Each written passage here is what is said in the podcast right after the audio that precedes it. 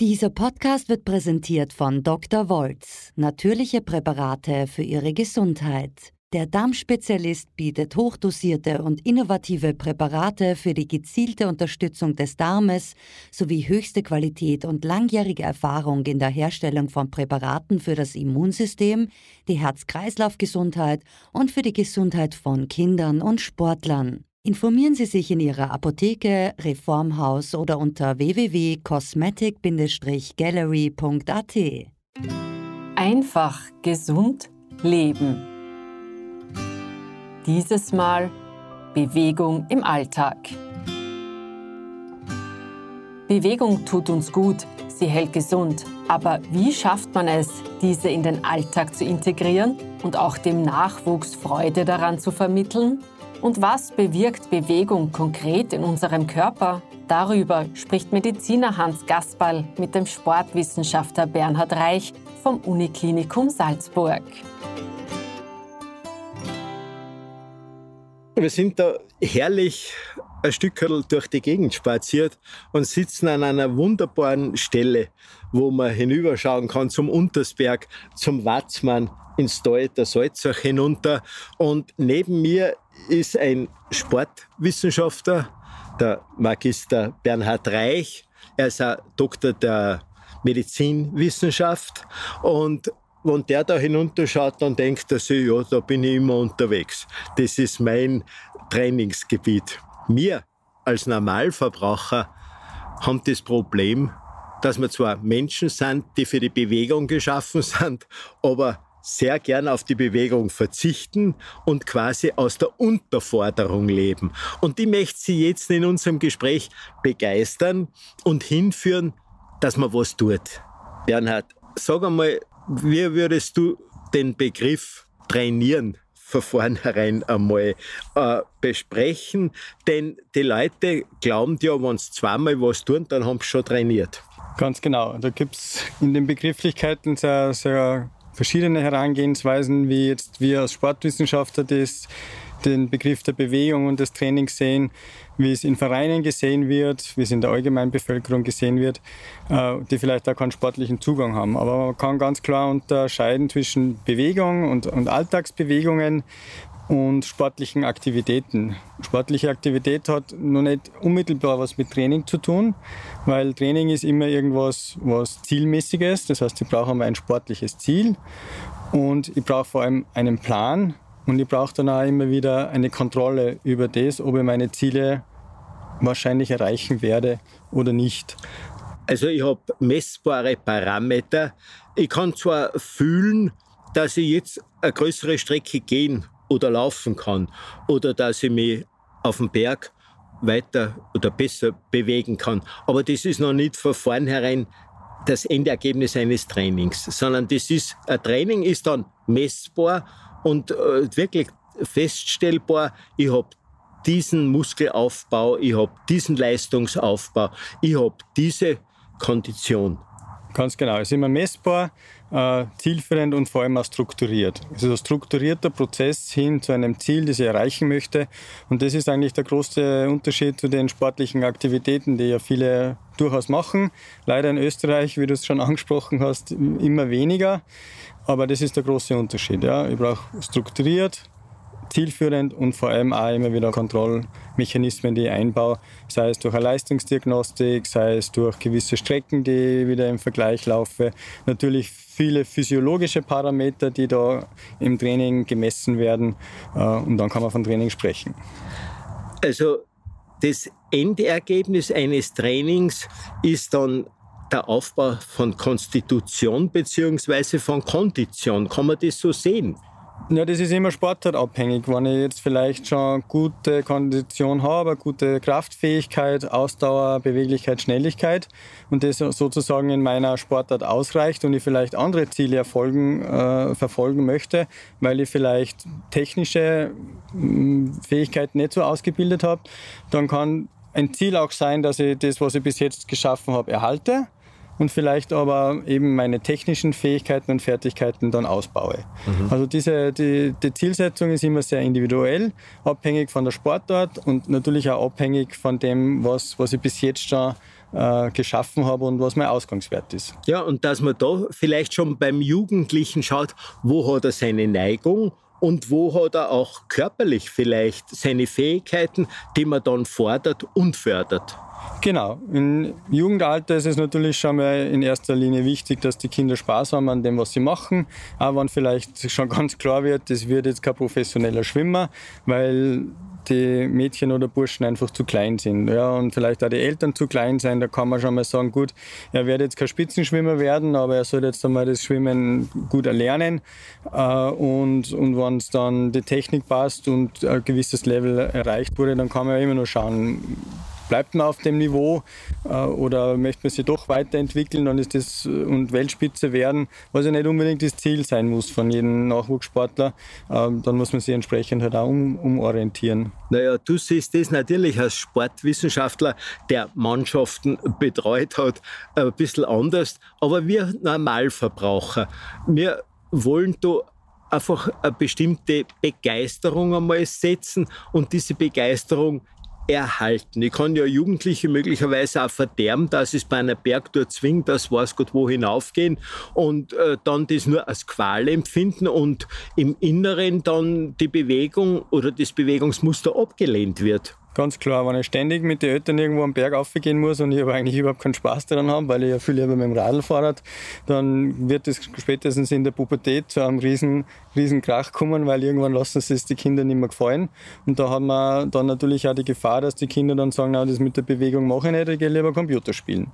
Ja. ja also da schaue ich in eine Richtung gehen, wie gesagt, der Spaß ist da sicher noch im Vordergrund, die Freude an der Bewegung, aber das sollte man dann schon auch ähm, ein bisschen fordern und, und auf, also fördern und fordern natürlich auch, dass sie was machen. Also wir haben das mit meinen, ich habe zwei, selbst zwei Töchter, ähm, denen haben wir das immer mitgegeben und ihnen auch immer freigestellt, was sie machen. Aber ganz klar war, sie, sie sollten was machen. Sie haben vieles ausprobiert.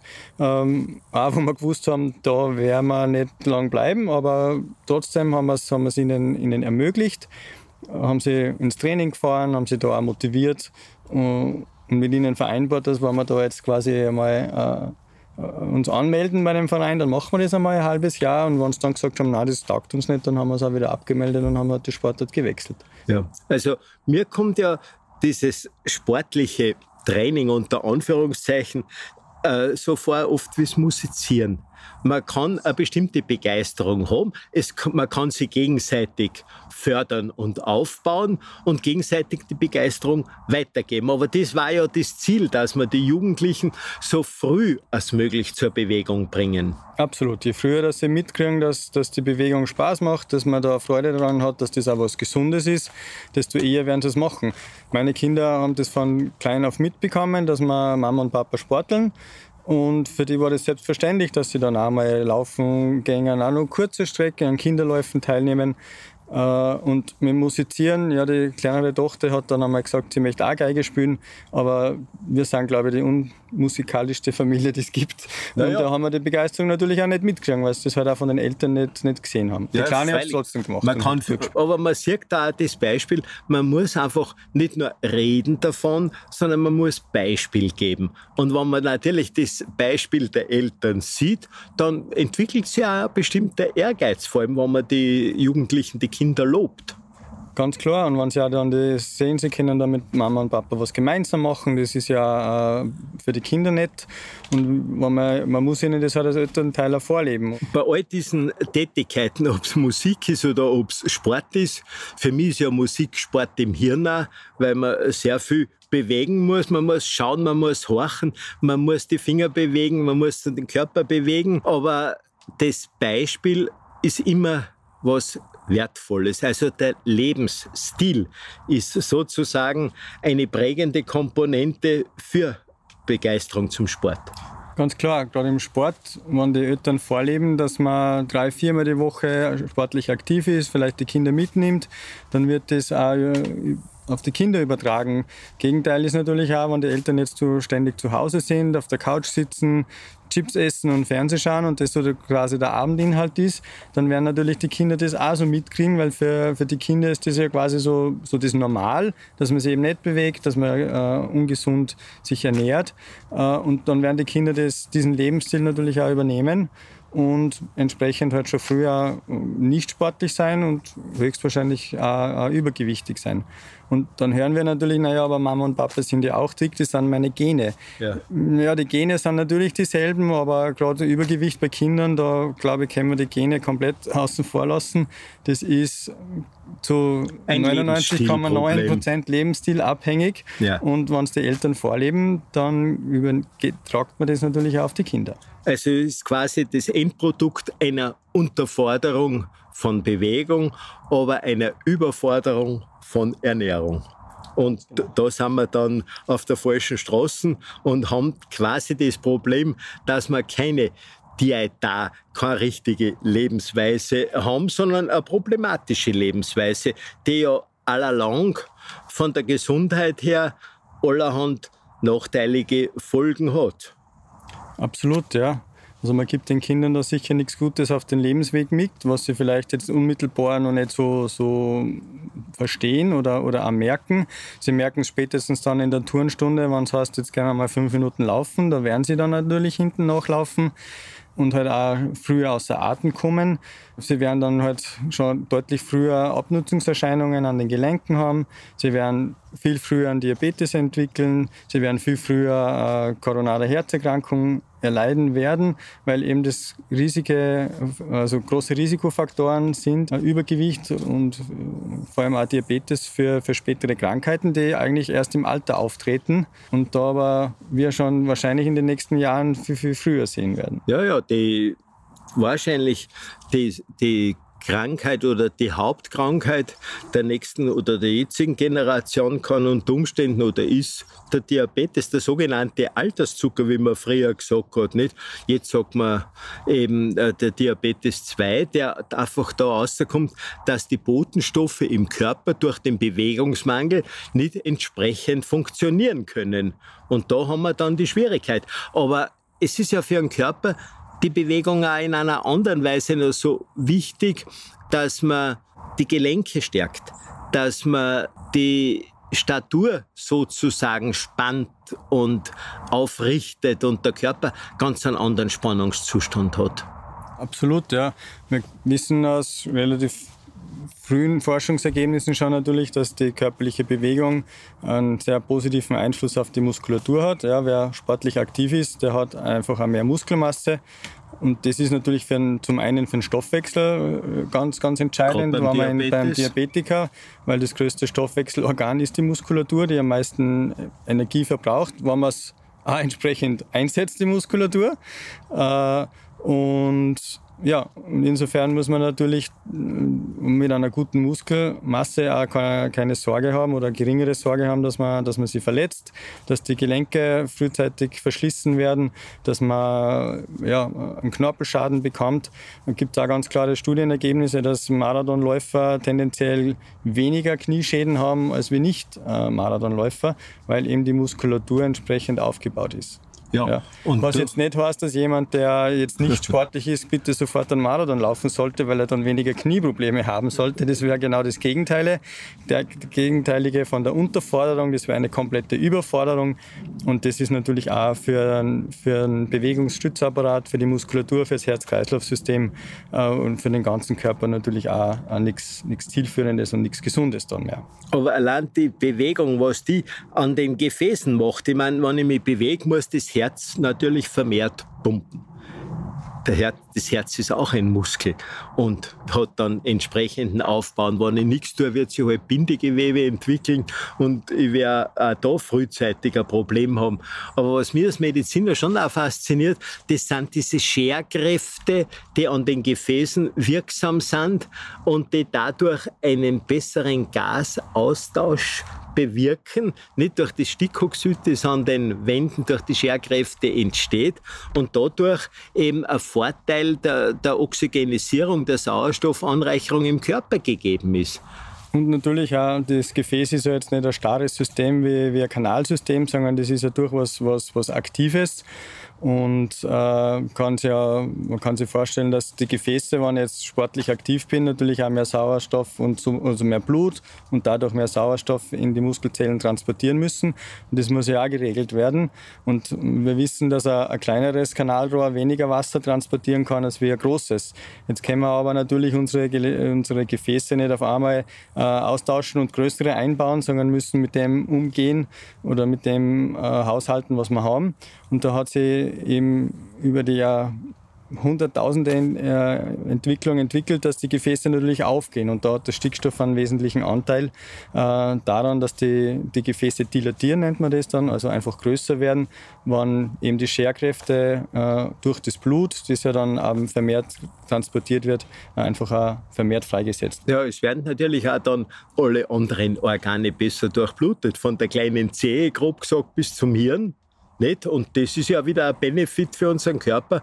Und da kann man eigentlich dann auch von Gesundheitssport äh, reden, äh, von Vorsorge. Nicht?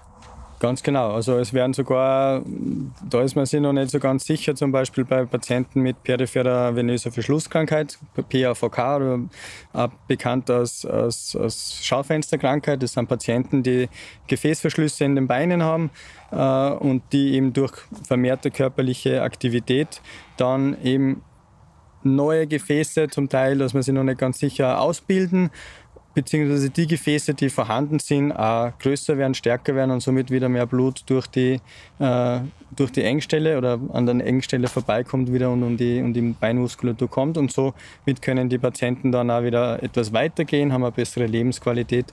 Und das aber nur ausgelöst eben durch Bewegung. Wenn sie das jetzt vermeiden würden ständig, dann wird das Gefäß ja keinen Bedarf sehen, dass sie jetzt dicker wird, dass es mehr wird und wird natürlich immer weniger werden, sich abbauen und natürlich die Gehstrecke wird somit immer kürzer. Da fasziniert mich ja im Rahmen des Regulationsgeschehens des Körpers die, die Kneipmedizin wenn man sich vorstellt, allein durch diesen Kaltwasserreiz, was da ein zu Abgehen und ein Aufgehen der Gefäße hat. Und Kneipp selber ist ja nicht nur Wasser, sondern gerade Kneipp hat auch ganz besonders die Bewegung gepredigt in seinen fünf Säulen. Das war ja unheimlich wichtig, dass die Menschen sich bewegen. Das haben ja die griechischen Philosophen schon gewusst, dass, dass in einem äh, gesunden Körper und ein gesunder Geist leben kann.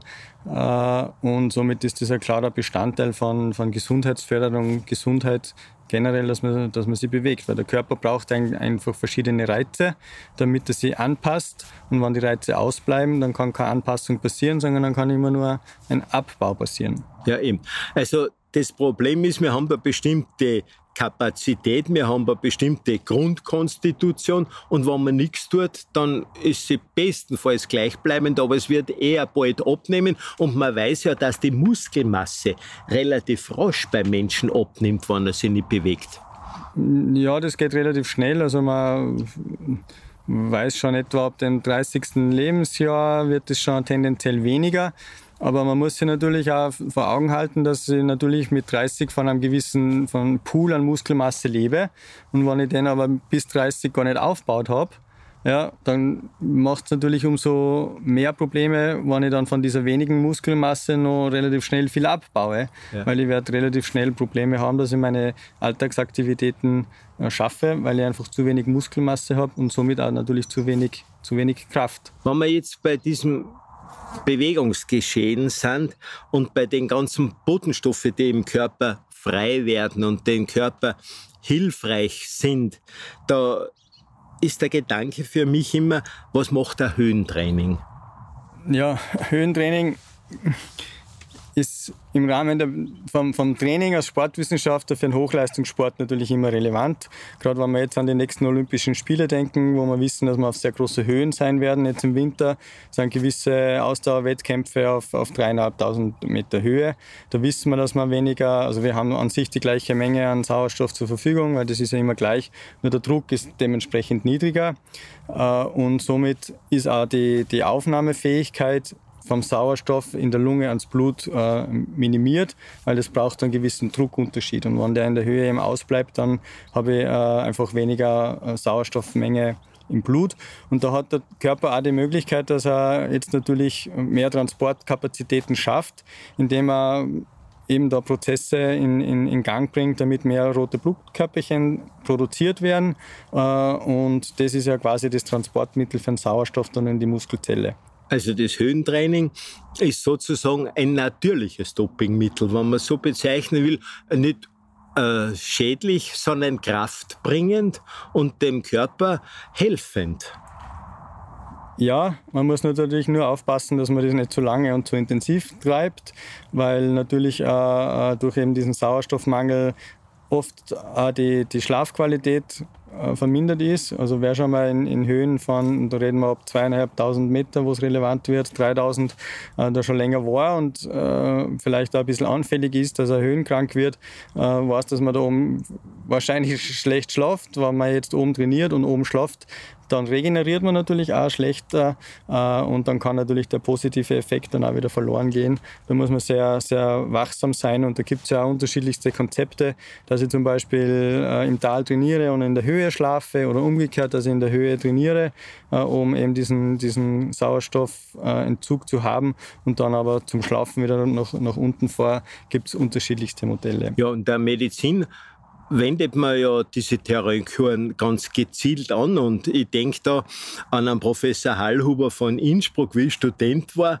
war das damals der erste, der zum Beispiel Bewegung in der Rehabilitation eingeführt hat nach Herzinfarkten. Vorher hat man die Leute geschaut, dass sie sich nicht bewegen. Und da sind wir wieder dort, dass die Gefäße wohl ausbilden, wenn man regelmäßig und gezielt sich bewegt und dadurch für den Körper wieder ein Vorteil entsteht. Glaube, bei den Herzpatienten ist das ja ganz spannend, weil die hat man ja in die 60er, 70er Jahre teilweise noch nach einem Herzinfarkt einmal sechs Wochen ins Bett gelegt, weil man gesagt hat, da muss sich der Herzmuskel äh, quasi regenerieren und hat ihm quasi alle diese, diese, diesen körperlichen Stress reduziert. Und dann haben aber, glaube ich, amerikanische Wissenschaftler mal da waren die technischen Möglichkeiten noch nicht so gegeben wie jetzt, weil jetzt wird man einfach die Herzgröße messen. Das war damals noch ein bisschen schwieriger, aber die haben sich dann überlegt, naja, was passiert denn eigentlich mit dem Herzen? Und die sind dann draufgekommen, dass eben das Herz dann nach den sechs Wochen kleiner ist, als wie unmittelbar nach einem Herzinfarkt. Und dann haben sie sich ja abgeleitet, das kann gar nicht so gut sein, bewegen wir doch die Patienten früher. Und heutzutage wissen wir natürlich, dass nach einem Herzinfarkt, je früher dass man mit der Rehabilitation beginnt, desto besser ist die Prognose für den Patienten und desto besser ist auch dann der Outcome und das Überleben. Ja, also es kommt immer wieder darauf an, dass man dass man was tut. So viele Menschen haben immer gute Vorsätze und es wird nichts. Was können wir denen sagen? Also wenn ich jetzt zum Beispiel ein akutes Ereignis natürlich äh, erlitten habe, wie, wie ein Herzinfarkt, dann kann ich nur jedem raten, dass er, dass er auf Rehabilitation äh, so rasch wie möglich geht und so früh wie möglich aktiv wird. Auch da keine Angst hat, äh, dass er dass ihm Bewegung schadet. Im Gegenteil, es ist ganz was, was Gesundes. Naja, man kann ja auch schauen, bei Menschen, das habe ich in der Praxis beobachten können, die so einen Prädiabetes gehabt haben, also die gerade so Grenzgänger waren zur Zuckerkrankheit, beziehungsweise solche, die Blutdruckprobleme gehabt haben, was die Höhe anbelangt, wenn man die überzeugen konnte, dass man regelmäßig Bewegung macht, auf einmal sind die vom Stoffwechsel, vom Zucker her wieder in normalen Bahnen gewesen und auch der Blutdruck hat sich äh, konsolidiert und du hast mit den Medikamenten oft zurückfahren können. Also gerade beim Blutdruck, da gibt es ja zwei Effekte der Bewegung. Da gibt es einmal einen unmittelbaren Effekt, also in der Belastung wird der Blutdruck ansteigen, aber eben durch die, durch die verbesserte äh, Gefäßweitstellung wird dann unmittelbar nach Beendigung der Bewegung und trotzdem sind die Gefäße noch weit gestellt, dass der Druck einmal sinken. Und wenn ich das jetzt über einen längeren Zeitraum äh, äh, mache, die Bewegung, dann wird sich da auch langfristig der Blutdruck senken. Das kann bis zu, es gibt Studien, die sagen, ab, äh, bei Bewegung von einem Ausmaß von mehr als zwei Stunden bis zu 15 mm Hg systolisch. Also zwei Stunden pro Tag, pro oder? Pro Woche. Pro Woche eben. Nicht? Und da das wollte ich nämlich genau hören, weil viele Leute immer sagen, ja, sie haben keine Zeit dazu. Ja, wenn sie fürs Gesundwerden oder für die Vorsorge keine Zeit haben, ja, wie soll man denen helfen? Jetzt haben wir zu Beginn ja über Training gesprochen und dann über Höhentraining. Äh, wir sollten, glaube ich, den, den Leuten auch ein bisschen die, die, die Angst nehmen, dass sie da jetzt ein Höhentrainingslager machen sollen oder jetzt da strukturiert äh, Training. Nein, bei dem, was im Patienten und der Gesundheitsförderung ist, und das sehen wir immer wieder bei unseren Patienten, ich bin ja im Reha-Zentrum Salzburger Therapieleiter, dass es einfach äh, ein ganz ein, ein minimaler Bewegungsaufwand oft sein muss von die Fachgesellschaften und Weltgesundheitsorganisation empfiehlt ja 150 Minuten Bewegung pro Woche. Das sind zweieinhalb Stunden. Ja. Wir haben am Institut für Sportmedizin einmal eine Studie durchgeführt mit vielen anderen Partnern. Da war das ZGIS äh, involviert, da waren kleinere Firmen äh, involviert, die super Arbeit geleistet haben. Und wir haben versucht, eben diese Bewegungsempfehlungen an, bei Mitarbeitern der Salzburger Landeskliniken am Arbeitsweg zu integrieren. Weil wenn man sagt, 150 Minuten die Woche, dann würde bei fünf Arbeitstagen 30 Minuten pro Tag entsprechen. Was machen die meisten? Äh, sie fahren in der Früh in die Arbeit und am Abend wieder nach Hause. Das heißt, die 30 Stunden, äh, Minuten pro Tag sind ja schon reduziert auf 15 pro Arbeitsweg. Das haben wir integriert und haben dann eben nach einem Jahr festgestellt, dass die Patienten ihre Leistungsfähigkeit um 7% im Schnitt erhöht haben. Nur durch diese geringe Intervention an 15 Minuten Bewegung in der Früh und am Abend. Und da haben wir noch gar nicht trainiert. Da haben wir gesagt, gehen Sie 15 Minuten zum Bus oder steigen Sie erst Busstation früher aus, fahren Sie in Salzburg mit dem Rad in die Arbeit. Das ist meistens ein Umkreis von 15 Minuten. Ja. Hanuschplatz in die Klinik waren bei uns 15 Minuten. Also da gibt es durchaus Möglichkeiten, dass man eben diese, diese Bewegung und eben auch nicht nur das Training in den Alltag integriert.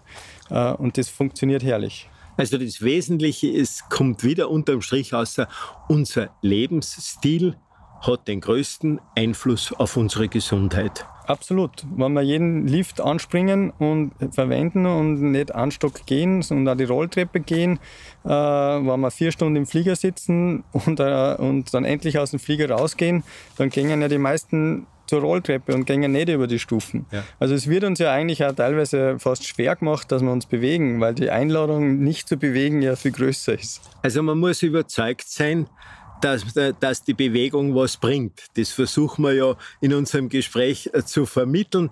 Aber wichtig ist, glaube ich, immer wieder, dass man so früh als möglich anfängt. Und trotzdem gibt es, glaube ich, für jedes Alter die Chance anzufangen, wann wer sie nicht betätigt hat. Absolut. Also es ist auch nie zu spät, weil es immer heißt, naja, aber jetzt bin ich schon 75, 80, jetzt werde ich auch nicht mehr anfangen doch, gerade in dem Alter ist es wichtig, weil wenn ich vielleicht schon Muskelmasse abgebaut habe und nicht mehr so leistungsfähig bin, na, dann kann es ja auch Ziel sein, dass ich zumindest diese Leistungsfähigkeit erhalte. Und ich muss ja nicht gleich einen Marathon laufen, wie schon gesagt. Es kann ja mal sein, dass ich einfach meine Alltagsaktivität erhöhe, dass ich eben die Stufen nicht vermeide, sondern dass ich auch mal probiere, dass ich an Stock gehe und vielleicht, wenn ich im dritten Stock wohne, dann erst in den Lift einsteige wenn ich den Arbeitsweg aktiv zurücklege. Ähm, oder wenn ich mir vielleicht da eine entsprechende Gymnastikgruppe suche, die vielleicht in der Gegend ist und, und halt auch Gymnastik mache, auch wenn das jetzt zu Beginn vielleicht auf einem niedrigen Niveau ist, aber ich kann ja immer dann noch die, die Intensität und den Umfang steigern. Ja, gerade wenn man oft zuhört, wenn welche beisammen sitzen, dann reden sie immer, was weh tut, welche Gelenke weh tun, wie die Wirbelsäule weh tut. Aber sie reden nicht drüber, dass man eine Bewegung machen könnte. Und ich glaube, da ist natürlich auch von ärztlicher physiotherapeutischer, sportwissenschaftlicher Seite her schon ein ordentlicher Hebel zum Ansetzen. Ja, weil Eigenkritik, wir haben es jetzt in den letzten Jahrzehnten zwar geschafft, dass wir die Leute vermittelt haben, dass Bewegung gesund ist. Wir haben es aber alle nicht geschafft, dass wir es zur Bewegung bringen. Und ich denke, dass es in Zukunft auch in diese Richtung gehen muss und ich, ich weiß aus, aus unserem Ludwig-Boltzmann-Institut für digitale Gesundheit und Prävention, da geht es genau in diese Richtung. Die Forschungsfrage äh, brauchen wir nicht mehr beantworten, dass Bewegung gesund ist. Da gibt es zig Studien darüber. Aber jetzt geht es darum, was können wir tun, damit wir die, die Menschen nachhaltig an der Bewegung halten. Und da können natürlich auch jetzt digitale äh, Medien unterstützen. Da kann ein Smartphone und eine App durchaus hilfreich sein, wenn da Erinnerung kommt, ja, heute hast du dich nicht genug bewegt, jetzt wie wäre es mit einem Spaziergang?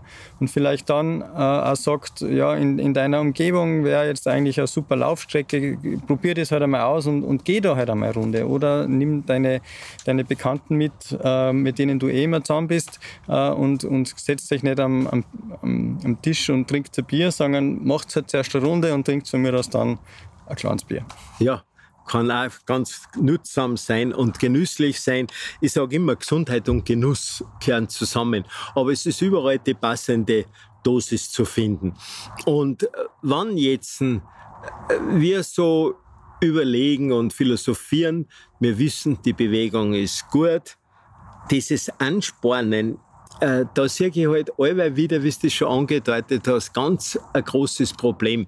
Und wenn man sich überzeugen könnte, die Leute, dass die ganz ein anderes Sturzverhalten zum Beispiel im zunehmenden Alter haben, dass die auch in der, in der, im Gleichgewichtsgeschehen ganz anders austarieren können, dann ist so offensichtlich, dass die Bewegung wertvoll ist und die Bewegung wertvoll wäre. Was habt ihr in eurem Institut, was empfehlt ihr Menschen, die in der Rehabilitation sind, zum Beispiel nach einem Herzinfarkt oder nach, nach Operat anderen Operationen, Gelenksoperationen oder so, wie wird das da gehandhabt? Also bei uns ist es so, dass, dass jeder Patient wirklich in der, pro Woche die Bewegungsempfehlungen, die die WHO gibt, absolut erreicht. Und das natürlich auf einem, auf einem hohen Niveau, weil bei uns wird natürlich jeder ergometriert zu Beginn der Rehabilitation. Das heißt, wir, wir kennen seine maximale Herzfrequenz. Jeder Patient ist untersucht äh, und, und, und auch sicher abgeklärt, dass nicht irgendein kardiales Problem vorliegt und kennen dann natürlich die Trainingsbereiche, also wirklich Trainingsbereiche vorab definieren und haben dann eben angepasst an die sonstige Situation von Patienten das Training sehr individuell gesteuert. Und ja, da haben wir aber schon relativ hohe Intensitäten zu Beginn ähm, und schonen da die Patienten eigentlich nicht, muss man sagen. Und manchmal tanzen wir fast allein, aber ich weiß, ich tue ihnen etwas Gutes und somit müssen wir es da auch dazu motivieren und ihnen das aber auch erklären. Schauen das ist einfach für sie jetzt wichtig, auch wenn es hart ist, wenn sie jetzt 25 oder 50 Minuten am Fahrradergometer sitzen, auch wenn es jetzt schwer ist mit, mit Masken und sonstigem, äh, dass sie im Krafttraining auch Luft, äh, Luft kriegen. Aber wir wissen einfach, dass es so positive Effekte hat und da müssen wir es durch. Das ist ja mir immer das Problem. Die Leute sind überzeugt, es wäre gut. Und sie tun es nicht. Also ich kann, wenn ich da einfach den Schlüssel finden würde, wie man sie anspornt, dass sie unterwegs sind, das was machen, freuen tut man sich über jeden Fortschritt. Absolut, ja, das ist alles immer, wo man sagen, wie, wie können wir es jetzt motivieren? Das hängt natürlich auch sehr viel von der Gruppe ab. Ja, wenn wir in einer Gruppe ein, zwei Personen haben, die schon die Begeisterung haben, die reißen dann die anderen mit. Also wenn man jetzt vielleicht ein bisschen schwerer tut äh, mit der Motivation, dann wäre es ein Tipp, dass man sich immer eine Gruppe sucht, eine Bewegungsgruppe, äh, vielleicht nicht in dem Freundeskreis, wo man war, sondern ein bisschen einen anderen, da kriegt man einen anderen Blickwinkel auf die ganze Sache und lässt sich eher noch mitreißen. Aber natürlich das Erste, was man sich auch, und da kommen wir eigentlich dann wieder zum Begriff Training äh, zurück, was man, was man erfolgreich machen kann, ist, dass man sich einmal ein Ziel setzt. Was möchte ich denn erreichen?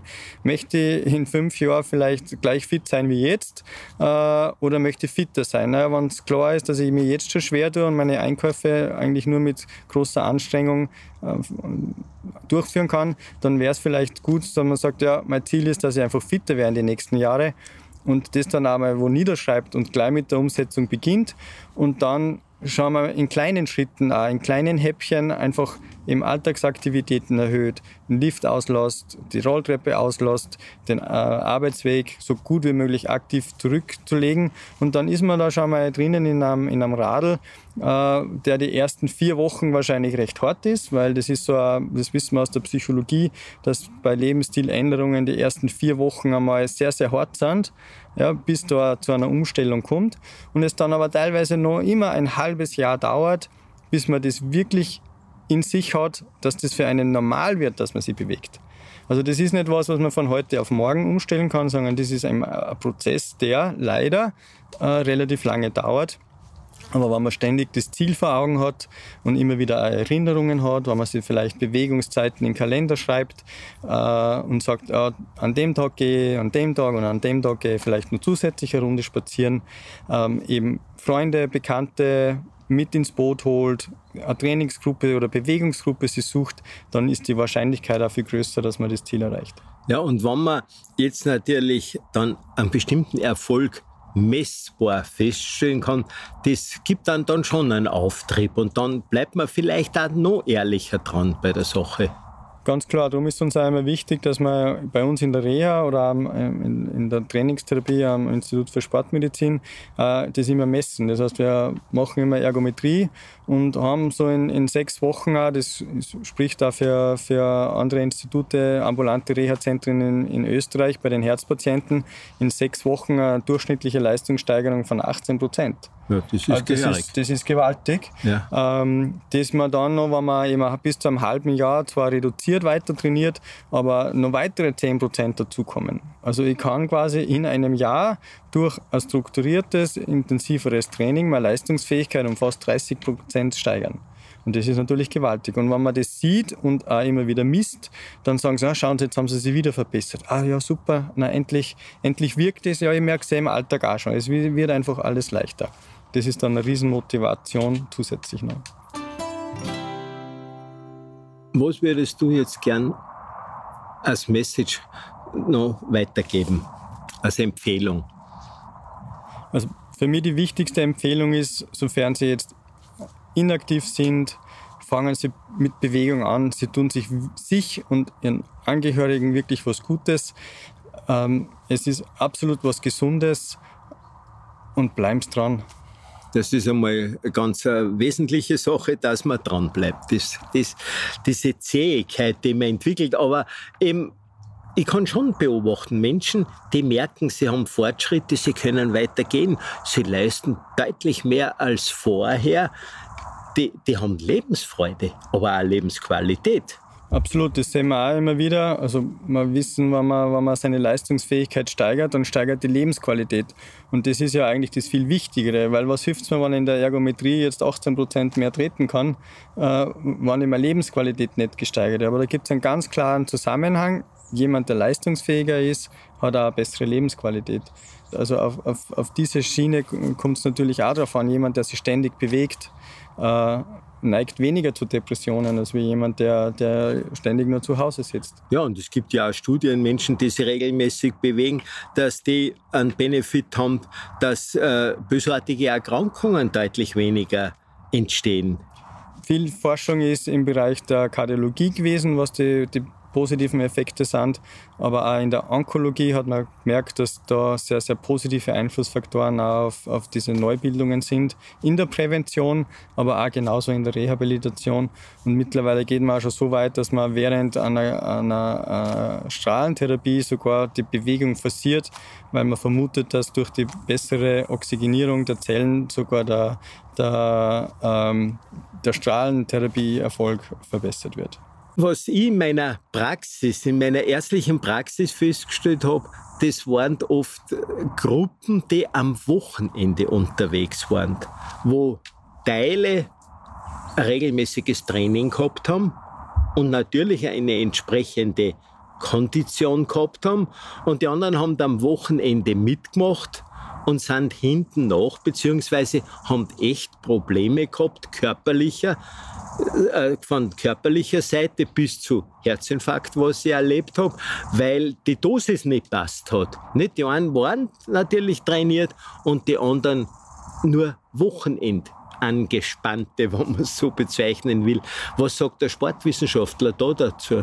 Ist ganz, ganz natürlich, ganz selbstverständlich, weil damit ich eine Verbesserung in meiner Leistungsfähigkeit habe, meiner Fitness braucht es Regelmäßigkeit. Weil wenn wir jetzt sportlich aktiv sind oder uns bewegen, dann wird zuerst einmal unsere Leistungsfähigkeit minimiert oder reduziert äh, und in der Regeneration dann wieder aufgebaut und sogar verbessert. Und im Idealfall habe ich den nächsten Trainingsreiz oder Bewegungsreiz quasi am Höhepunkt der Regeneration. Äh, und somit kann ich über einen langen Zeitraum quasi meine Leistung aufbauen. Wenn ich jetzt aber von Bewegung zu Bewegung zu lange warte, dann habe ich zwar natürlich auch diesen überschießenden Effekt, wenn dann aber nichts passiert, dann wird der, der Körper wieder dazu animiert, dass er auf das Ausgangsniveau zurückfällt äh, und hat ja auch keinen Reiz, dass er besser wird. Ja, und das ist natürlich bei typisch für solche Gruppen, wenn die einen unter der Woche ständig was machen, regelmäßig sich bewegen, äh, dann sind die sicher fitter als wie diejenigen, die nur am Wochenende machen, weil das ist zu wenig. Nein, weil ich da echte Gefahr drinnen oft gesehen habe. Ja. Das war, war für mich hier und da fatal. Und dann hat es geheißen, ja, das, das, der hat Sport betrieben und jetzt hat er es davon. Derweil hat der keinen entsprechenden Aufbau gemacht. Und da müssen wir auch warnen.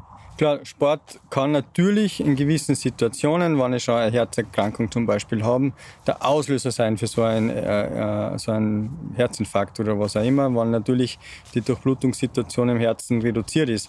Äh, aber es ist der Auslöser. Aber Grund ist natürlich der, der, Lebensstil, der die Gefäße über Jahrzehnte lang dann verengt hat und kaputt gemacht hat. Ja, es ist quasi das Ende einer fatalen das Geschichte. Das Ende und so quasi der, der Tropfen, der dann das Fass zum Überlaufen ja. bringt wir sind ein Teil der Natur und darum denke ich, macht es auch Sinn, dass wir uns in der Natur bewegen und die Reize der Umwelt an uns heranlassen. Das ist ja auch ein Gefäßtraining, wenn man denkt, dass Temperaturunterschiede sind, dass ein Wind ist, dass vielleicht der Regen ist, dass der Körper da ausgleichen muss und regulieren muss. Und zugleich habe ich die Bewegung.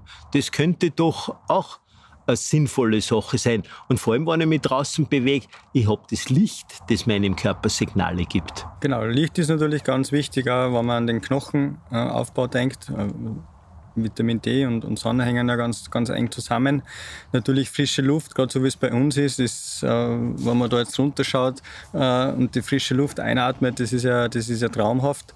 Äh, und natürlich kommen auch immer wieder mal manche unangenehme Reize auf einem zu, die aber durchaus dann wieder positive Effekte auf das Immunsystem haben. Gerade wenn wir jetzt an die kalte Jahreszeit denken, die ja schon vor der Tür steht und wo die, die Nächte vielleicht schon länger wären, es finster ist, Temperaturen deutlich niedriger niedriger sind äh, und wir uns trotzdem draußen bewegen, das ist doch ein super Training auch für unser Immunsystem. Und wir werden da einfach äh, wesentlich äh, äh, ja, immunresistenter und die Wahrscheinlichkeit, krank zu werden, ist da, ist da deutlich geringer, wenn ich regelmäßig äh, in der Natur bin, im Freien bin, an der frischen Luft bin und auch mal widrige Umstände aushalte. Es macht ja nichts, wenn man mal nass wird. Ja, das ist doch ganz was Herrliches. Bei einem, bei einem Regen einmal spazieren zu gehen oder eine Runde zu laufen, das kann in den ersten paar Minuten wirklich nervtötend sein. Aber wenn man es dann einmal erlebt hat und, und akzeptiert und annimmt, dann ist das teilweise wirklich was Herrliches, wenn man wieder mal Regentropfen auf der Haut spürt, im Gesicht spürt äh, und einmal andere Eindrücke von außen kommen, natürlich. Es ist sicher äh, zu beachten, wenn wer schon Herzkranzgefäßprobleme hat, dass man nicht in der Kälte oder bei massiv tiefen Temperaturen unterwegs ist. Das muss ja nicht sein. Es ist auch da eine Dosisfrage, aber ich kann im Haus trainieren in dem Fall. Ja, natürlich macht es weniger Sinn, dass man bei, bei sehr, sehr tiefen Temperaturen oder auch sehr heißen Temperaturen im, im Sommer da in der Mittagshitze oder bei minus 22 Grad im Winter äh, sportliche Höchstleistungen bringe. Für das ja, sind wir einfach auch nicht ausgelegt und gerade wenn ich eine Vorerkrankung habe, ist das, ist das sicher nicht zielführend. Aber so mild wie jetzt die Winter in den letzten Jahren bei uns waren, kann man auch im Winter mal bei ein paar Minusgraden äh, leichte Bewegung draußen machen.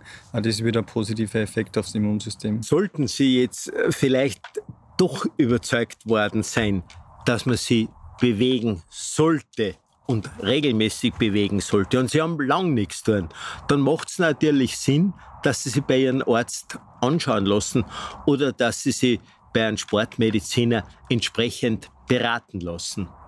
Ganz genau. Also gibt eine Vielzahl an Möglichkeiten beim niedergelassenen Internisten. Es gibt ein Institut für Sportmedizin in Salzburg, wo man sich äh, gerne einen Termin vereinbaren kann, dass man quasi einmal einen erweiterten Gesundheitscheck macht äh, und sie dort wirklich durchleuchten lässt, ob, ob man denn geeignet ist für, für gewisse Belastungen, seine Belastungsgrenzen auch ganz klar ermittelt und sie auch den einen oder anderen Tipp holt, mit welcher Intensität kann ich denn jetzt mit, mit der Bewegung Bewegung oder natürlich auch gerne mit dem Training beginnen. Und gerade wenn man vielleicht ein bisschen motivierter ist und den einen oder anderen Wettkampf oder Volkslauf plant, auch dann kann ich nur jeden ans Herz legen, sich einmal sportmedizinisch durchchecken zu lassen und vielleicht den einen oder anderen Tipp auch fürs Training dann, dann abholt. Ja, und gerade wir älteren Personen, so wie ich zum Beispiel, wenn wir meine Enkel anschauen, dann macht Sinn, dass ich denen ein Beispiel gebe, dass die Bewegung was Schönes ist, dass die Bewegung was Wertvolles ist und dass Bewegen und sich bewegen können große Freude sein kann.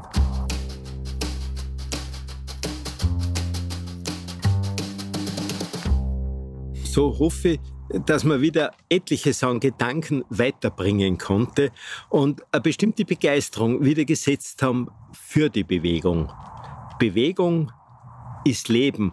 Und ich möchte mich herzlich bedanken beim Magister Bernhard Reich, dass er sich die Zeit genommen hat und mit mir da so ein bisschen durch die gesundheitlichen Gärten der Bewegung gewandert ist. Es ist schon spannend, wenn man hineinschaut, was man tun kann.